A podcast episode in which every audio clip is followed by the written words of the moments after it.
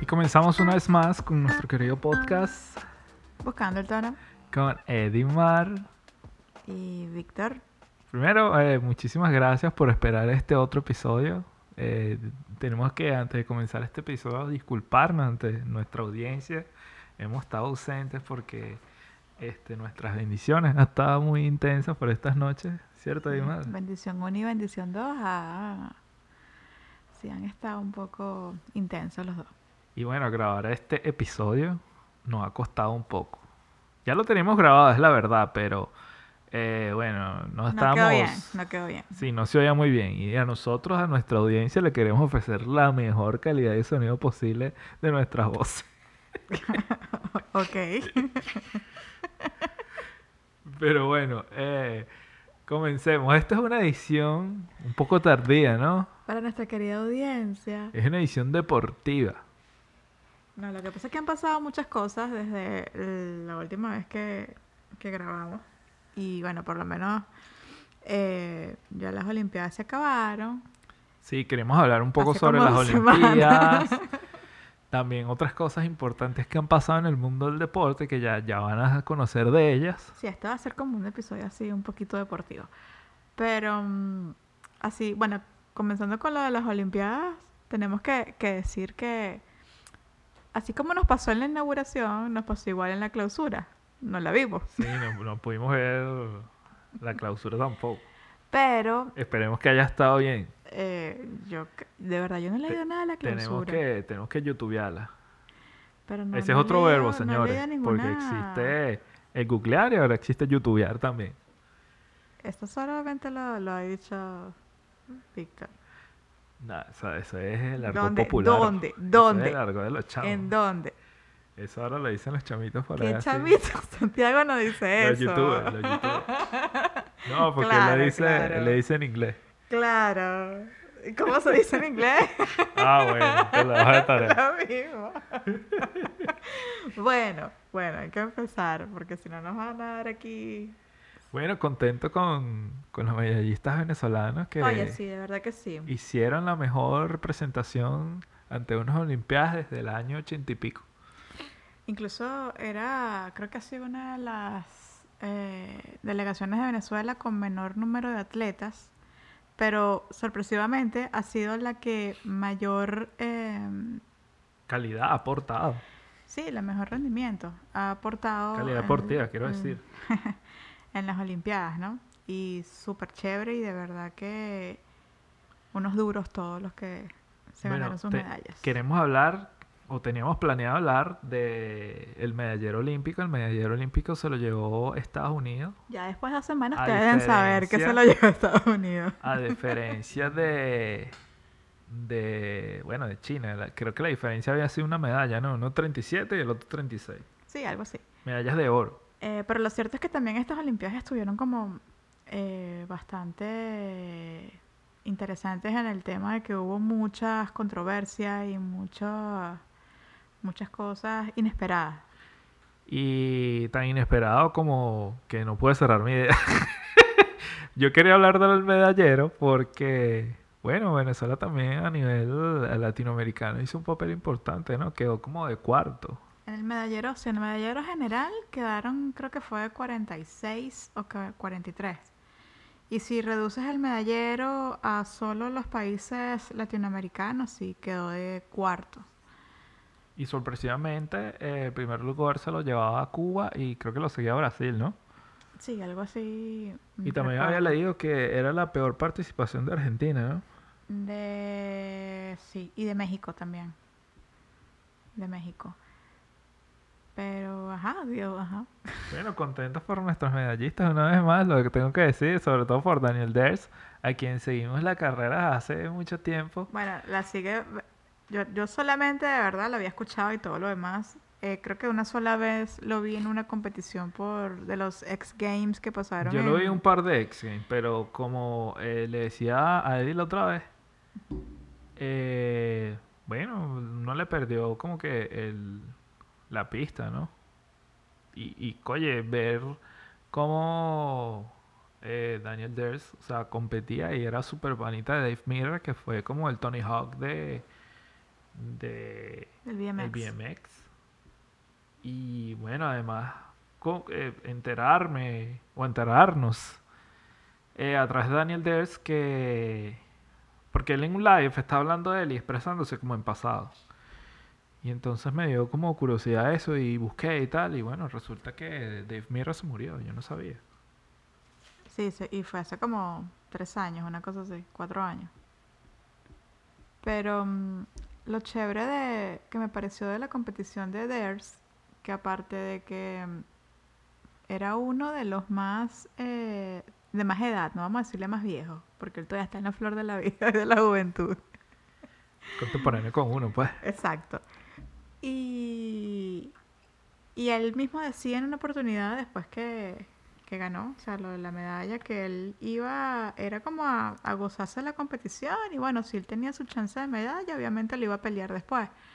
Y así mismo ocurrió, o sea, y tú ves las presentaciones de las, eliminatorias y todo lo demás, y él se estaba gozando su, competición y su broma.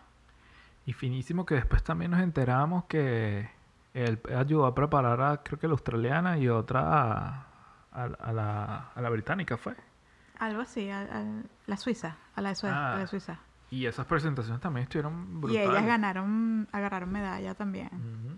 Entonces, eh, era lo que él decía, o sea, yo soy el, el tipo con más edad porque el que ganó, que fue el, el australiano, tenía 27 años.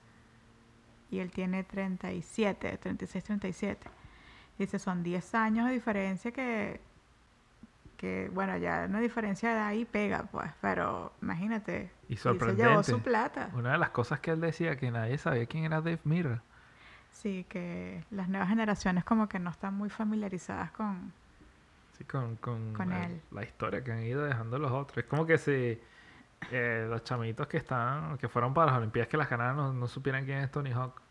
Yo le, yo le, le daría otra medalla a Daniel Ders, pero por, por lo simpático y por lo buena vibra que es, de verdad. Y no, y brutal que esta semana pasó y entonces estuvo en la cota 905.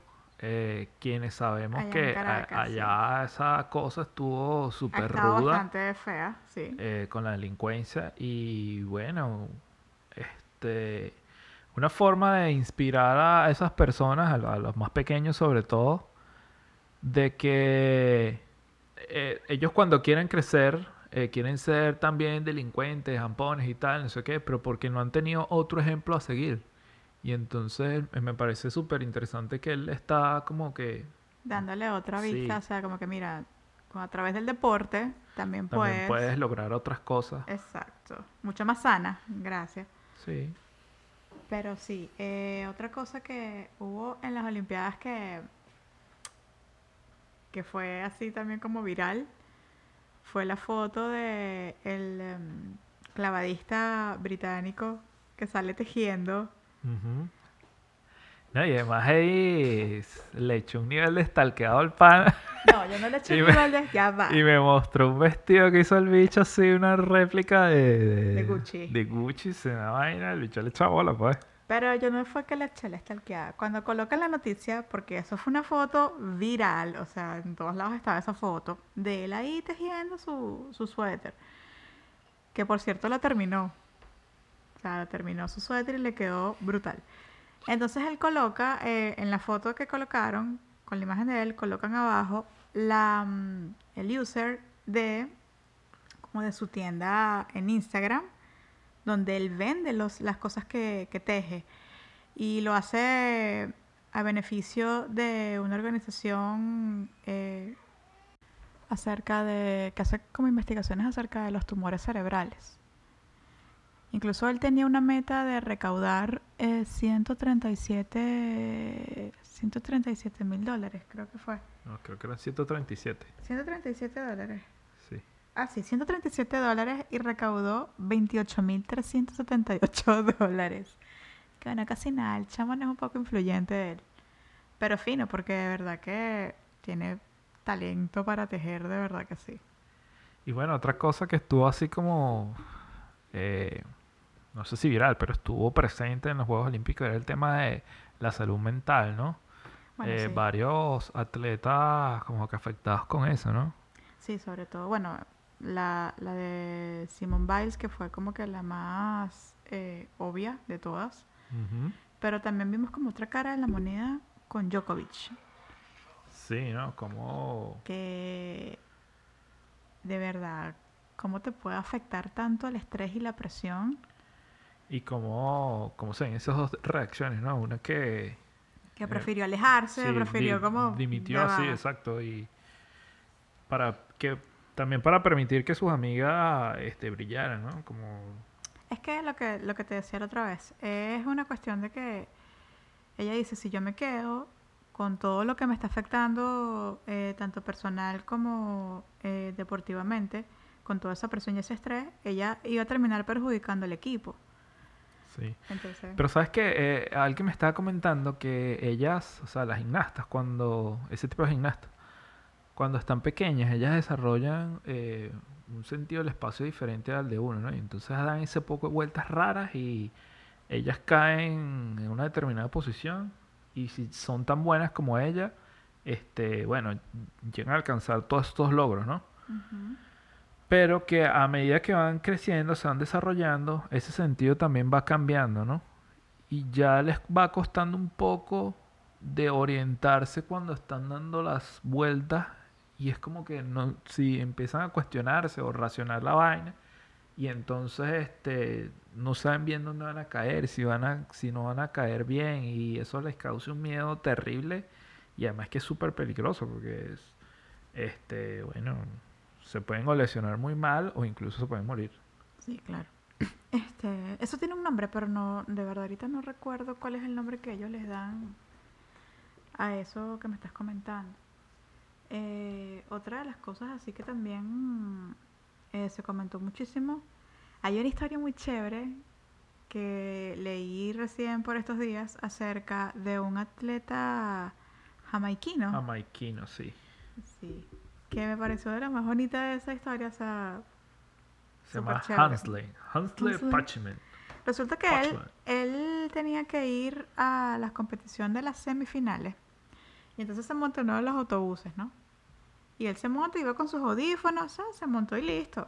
Resulta que el autobús lo llevó para otro lado porque era el autobús como que llevaba era a los que iban a, la parte de natación, una cosa así. Y entonces cuando él se dio cuenta que llega la cosa, se da cuenta, no, por aquí no es. Dice, no, tú tienes que agarrar ahora, devolverte otra vez a la villa y agarrar el autobús que va a la parte de, de atletismo, para la competición de atletismo. Y él viendo la hora, él dice, no, no, jamás y nunca me va a dar tiempo de llegar, o sea, voy a llegar tarde y me van a descalificar. Entonces... Una eh, voluntaria. Sí, como llegó. que habló con una voluntaria. La voluntaria vio lo que él estaba, la situación de él y le ofreció pagarle un taxi hasta el estadio mm, donde practicaban, estaba la broma de la competición de atletismo. Así fue que él pudo llegar. La cosa es que llegó, eh, compitió, pasó a la final y después en la final ganó medalla de, De oro. de oro.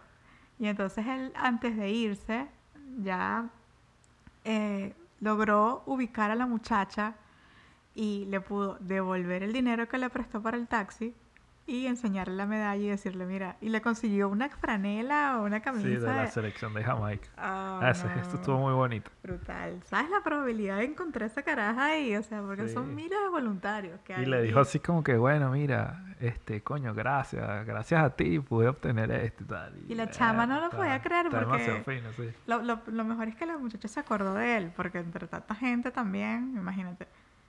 Pero sí estuvo, estuvo bien chévere ese- esa historia. Y hay otra que es súper... Sí, en contraste, hubo una atleta japonesa que el, el mayor, el, El gobernador. gobernador Qué de... terrible Bueno, eso. ma- eh, mayor es alcalde o gobernador. Bueno, No, el, el alcalde. uno de esos dos huevones. El alcalde. este, eh, es que uno ve el video y da rechera porque el bicho antes como que darle la medalla a la, a la- atleta, el bicho agarra y la muerde. Y después así como, ay, toma. Entonces, bueno, obviamente es oro, le deja los dientes marcados. Y entonces el Comité Olímpico ya se comprometió, ya se la deben haber cambiado, pues. Se le iban a reemplazar, pues, sin, como que sin costo alguno. Pero aparte de Y es- eso, toda la, la cuestión de, del COVID, o sea, ¿cómo te vas a meter tú la medalla en la boca? Sí, Y, entonces después el, el- el tipo se llama Nagoya. bueno, imagínate esos nombres.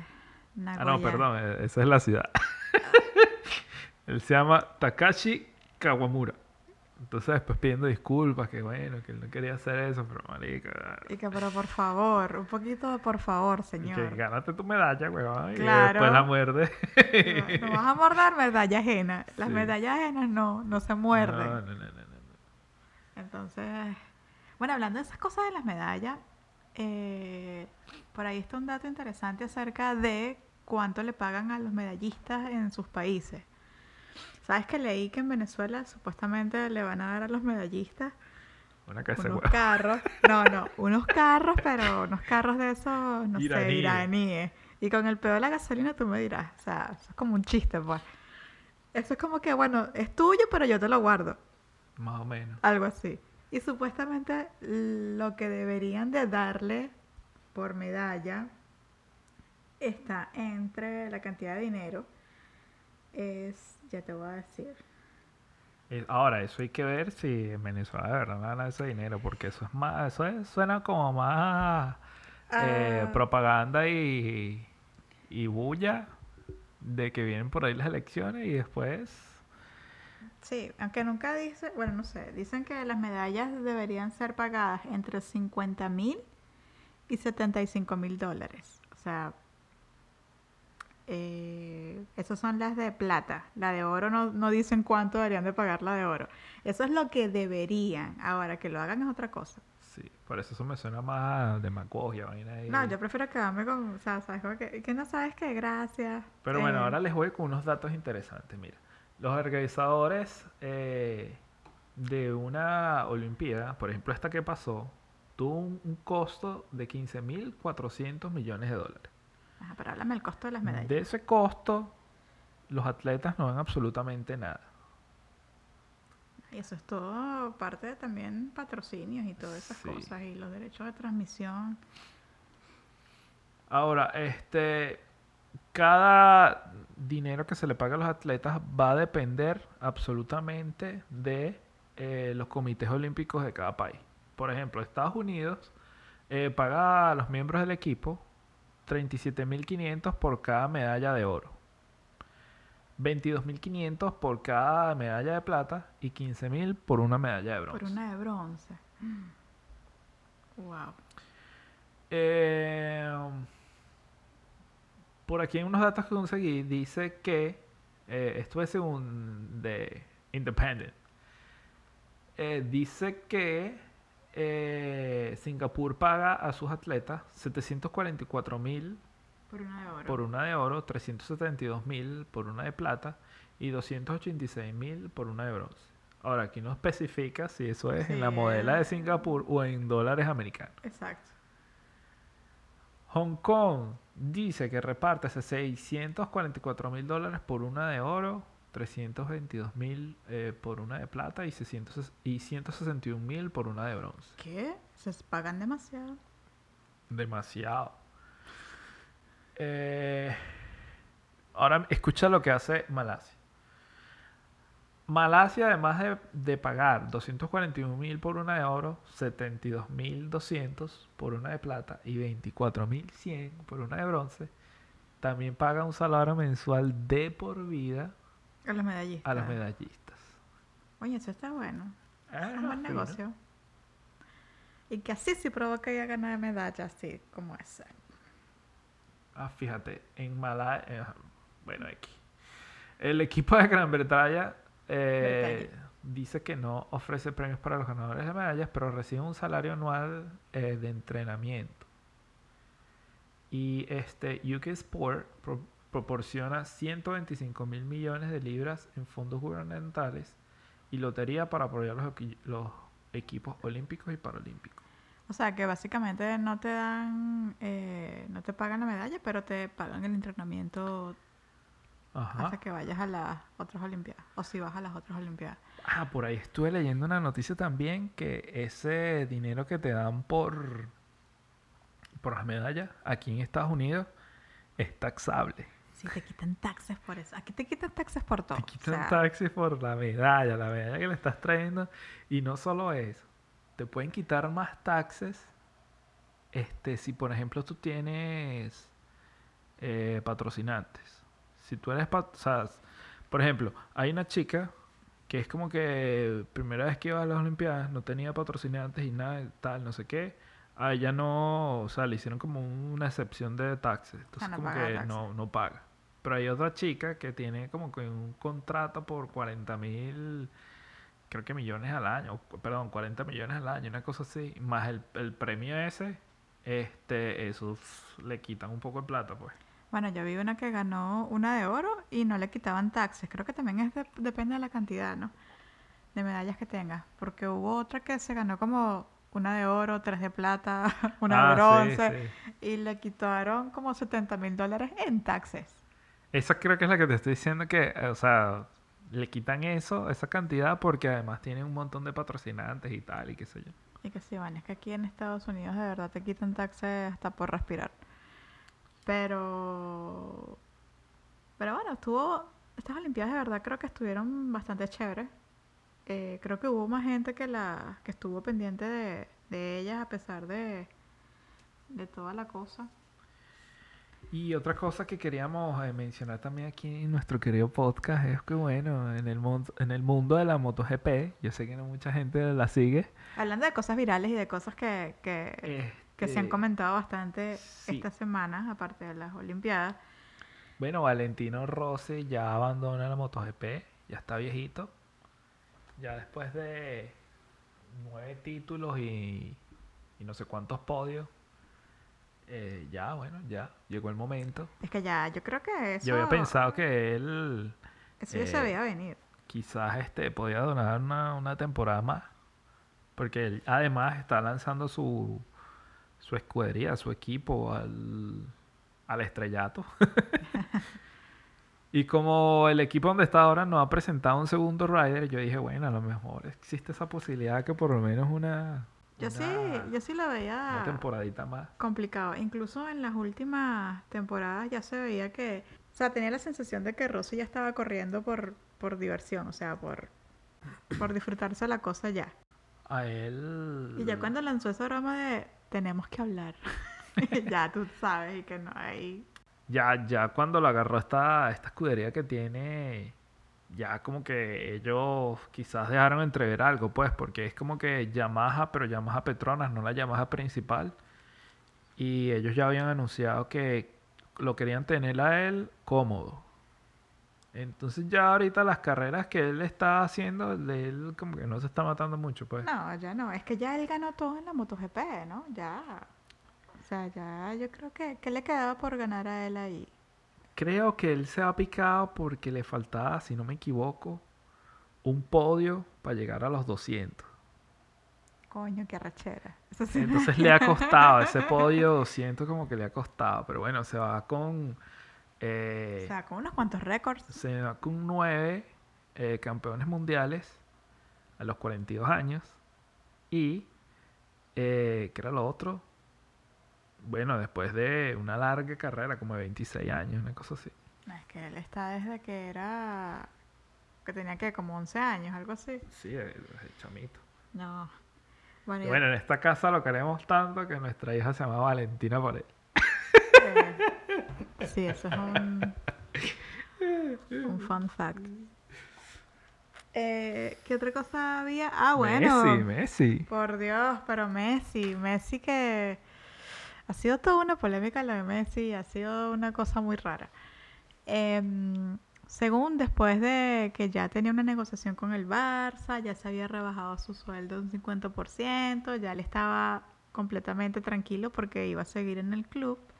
Resulta que, mira, la negociación se cayó, le dijeron, no, aquí no hay negocio. Eh, Messi se va del Barça. Ya se fue, mi amor. Bueno, se va del Barça porque se cayó la negociación y ahora ¿para dónde está?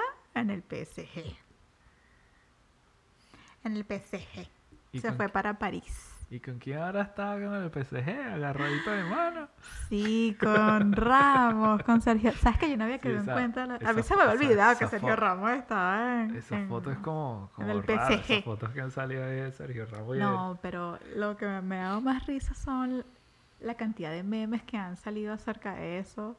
De Ramos, hay una foto de Ramos así con Messi. Messi está como montado en la, en la bicicleta a hacer ejercicio. Y Ramos sale así como riéndose con Messi. Y el meme le ponen así como que. ¿Te acuerdas cuando te pateaban el juego? ¿Te acuerdas? ¿Te acuerdas que casi te quiebra la pierna? Así. Y otro el, tre- el entrenador diciéndole a Ramos como que acuérdate que Messi está en el mismo equipo, no puedes patear a Messi, recuérdalo. Sí. Bueno, para que sepa que Ramos estuvo en el Madrid, fue el capitán del Real Madrid hasta la temporada pasada. Y con Ramos creo que hubo un caso parecido a lo de Messi, o sea, él ya tenía un acuerdo supuestamente con el club y a último momento se cayó y se cayó el acuerdo y Ramos tuvo que salir del, del equipo, o sea, tuvo que negociar con el PSG y, y está allí. Lo cierto es que ahora toda la expectativa está en el PSG porque tiene puras estrellitas y bueno, Y, y- Algo y- tiene y que es lo ganar. raro que después que, que bueno, que Messi se va y todo el rollo y tal, no sé qué, ahora sí el Barcelona sale que no, que el fair play. Este, ah, eso sí, eso es como dijo un amigo de nosotros, eso es como que si no es mío no es de nadie. sí, sí, que, y que la novia tóxica. que- y que marico, o sea, tú lo tenías, que fair play, qué coño, ¿verdad? ¿Qué coño? O sea, Messi no juega, pues no va a jugar ningún equipo. ¿Para, ¿Para qué lo no. soltaste? Exacto, ¿para qué lo dejaste ir? Él no va a volver, o sea, es casi que si vuelve, déjalo ir y si vuelve siempre fue tuyo. Igual que hay gente que está diciendo que si Messi eh, quería tanto al equipo que por qué no jugó de gratis. Ya va, gente esto que es en dice eso serio. está loco, o sea, ¿Quién coño va, va a jugar de gratis? ¿quién, no, quién- quién va a trabajar de gratis? nadie regala ¿Qui- su ¿Quién trabajo. trabaja gratis? Marico, Messi Eso es un una trabajo. familia, No es que él juega porque, ay, yo soy chévere, la caimanera. No, no, ese es su trabajo. Ese es su trabajo y, y como en todo trabajo, sobre todo en el fútbol, tiene un riesgo. Si se lesiona, ¿Y por qué se va? va. ¿Y por qué se va? Precisamente, bueno, lo están pagando. porque no- y eso que él se rebajó su sueldo. Él ama tanto el club que se rebajó su sueldo a la mitad. Pero ya de ahí a trabajar gratis, como que no, chamo, Sí, ¿qué te no, pasa? Hay gente que está equivocada en la vida. No, están viendo fuera el perol, como diríamos eh, coloquialmente. Pero bueno, creo que eh, esto fue como un resumen de lo que De, pasó. de nuestro episodio deportivo. de lo que pasó estas dos semanas que no pudimos montar el episodio. Y así concluye otra edición de nuestro querido podcast. Buscando el tono. Somos el equipo número 5 y esta fue nuestra exposición. Chao. Nos vemos. Por favor, denle like, compartan, dejen sus comentarios, suscríbanse. Etcétera, etcétera, etcétera. Chao.